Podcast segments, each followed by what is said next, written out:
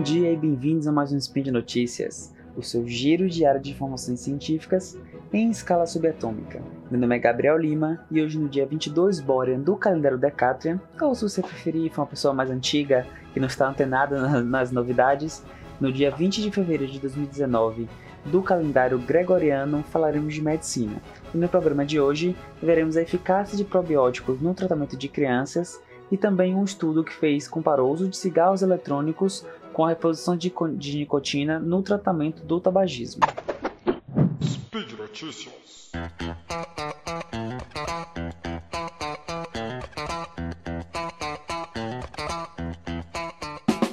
Bom, pessoal, nossa primeira notícia, ela na verdade é um agregado de dois estudos diferentes, é, dois grandes estudos, mas que tiveram é, um método muito parecido.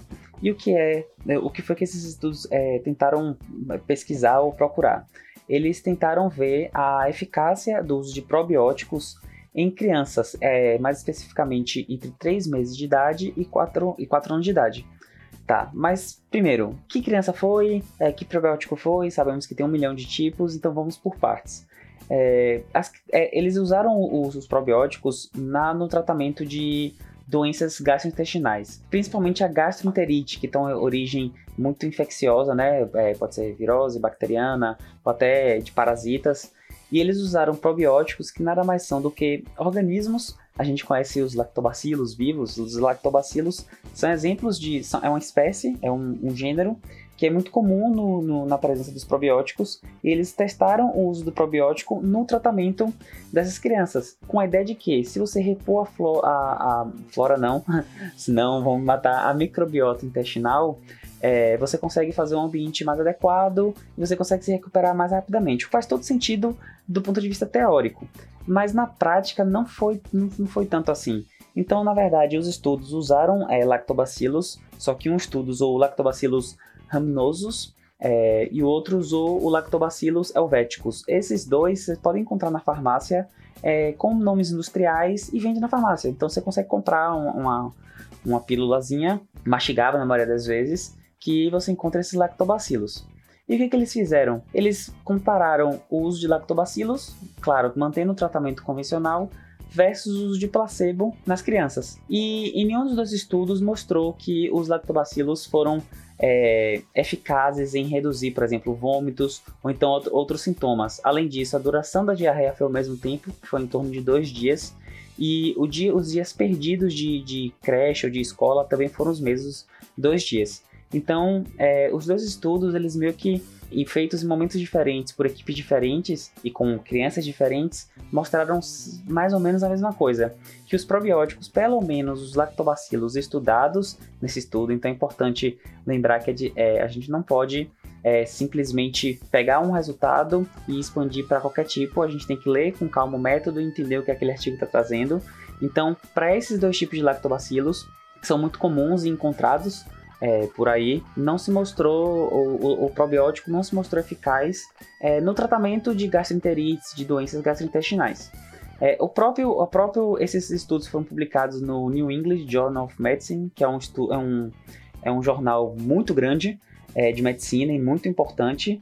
E no próprio, no próprio jornal houve um editorial que é, você não pode simplesmente, foi o que eu acabei de falar, ignorar que os probióticos são importantes. Então, é, ele mesmo traz que existem utilidades para probióticos, por, é, por exemplo, é, reduzir choro em bebês que, tão, que estão amamentando, é, talvez uma relação com a, a, intolerância à lactose, a geração de gases, eles podem ajudar.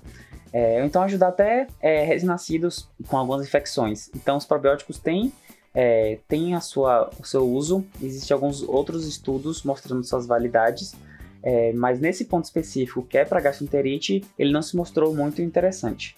O que é, é, assim, é triste porque a gente perde uma arma no tratamento, só que ao mesmo tempo é interessante porque é uma coisa bem cara probiótico. É, do ponto de vista assim, para a média brasileira é, é, caro usar probiótico, então é, a, o tratamento mais conservador, mais tradicional de hidratação, se necessário utilizar algum medicamento para é, é, combater o patógeno, se mantém ainda, ainda o padrão ouro, vamos dizer assim, no tratamento. E, mas não vamos jogar fora os probióticos porque ele tem as suas indicações. E aí, se tiver alguma coisa mais nova, eu trago aqui para vocês. Bom, e nossa segunda notícia, na verdade, é um estudo que ela foi, ele foi publicado na New England. Eu até citei essa revista na, na nossa primeira notícia. E ela fez uma avaliação da efetividade dos cigarros eletrônicos, aqueles cigarrinhos que têm dispositivos que você pode colocar líquidos e, e fumar, com o tratamento mais convencional é, para parar de fumar, que é o uso de é, reposição com nicotina. Então, os cigarros eletrônicos eles são estão sendo usados cada vez mais é, na tentativa de parar de fumar, só que a evidência científica era limitada é, para comparar a efetividade do uso do cigarro eletrônico. Então, não existia nada que falava que nem era bom nem era ruim, só não existia. Então, foi feito um grande estudo é, no, no Reino Unido é, e esse estudo ele pegou, existe lá um serviço nacional para é, parar de fumar e eles pegaram, então o público-alvo foi esse pessoal, porque são fumantes que querem, que querem parar de fumar. E eles randomizaram os, os pacientes em dois grupos. Um grupo é, recebeu um cigarro eletrônico com refil, com nicotina líquida. Aí você pode pensar, mas Gabriel, do, é, não é cigarro eletrônico contra é, posição de nicotina? Sim, o cigarro eletrônico você coloca nicotina também, é, só que a questão do cigarro eletrônico é que tem muito mais também o social, de você estar com alguma coisa entre os dedos e levar a boca, isso tudo leva muito, é, é muito levado em consideração. E além disso, eles deram só um refil de nicotina e a pessoa poderia depois trocar para outro tipo de líquido que ela preferisse, aí dependendo da pessoa. E o outro grupo recebeu tratamento com nicotina em diversos tipos de apresentação, seja cápsula, seja adesivo, é, e além disso, todos eles foram acompanha eram acompanhados semanalmente quatro vezes é, com terapia, terapia, comportamental, porque o tratamento base seria esse. E eles avalia avaliaram, é, o primeiro desfecho que foi avaliado foi a abstinência em um ano e depois outras coisas. Então no final foram quase 900 pessoas, foram 886, e os resultados do cigarro eletrônico foram bastante interessantes.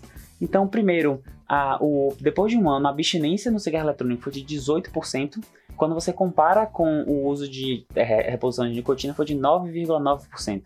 E aí, é, sempre que a gente pega os números de uma, de uma estatística, de um trabalho, a gente sempre procura saber se ajustando esses números a algum tipo de cálculo, de um intervalo de confiança, afinal a gente não está trabalhando com população, a gente trabalha com amostra. E sempre que a gente trabalha com amostras, pode ter distorção dos dados.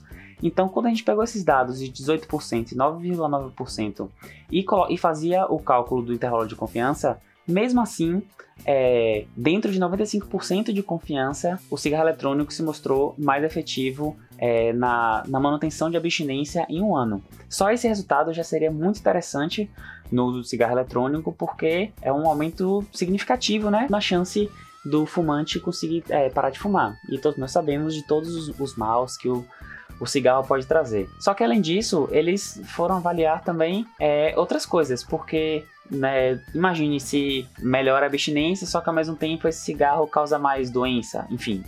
E aí, o que, é que eles avaliaram? Avaliaram sintomas que poderiam aparecer, é, por exemplo, é, é, irritação na garganta ou então na boca. Ela aconteceu mais nos pacientes que usavam cigarro eletrônico, foi de 65% contra 51%. É... Só que aí você pode pensar, poxa, que triste. Só que aí existem vários tipos de sintomas que podem aparecer.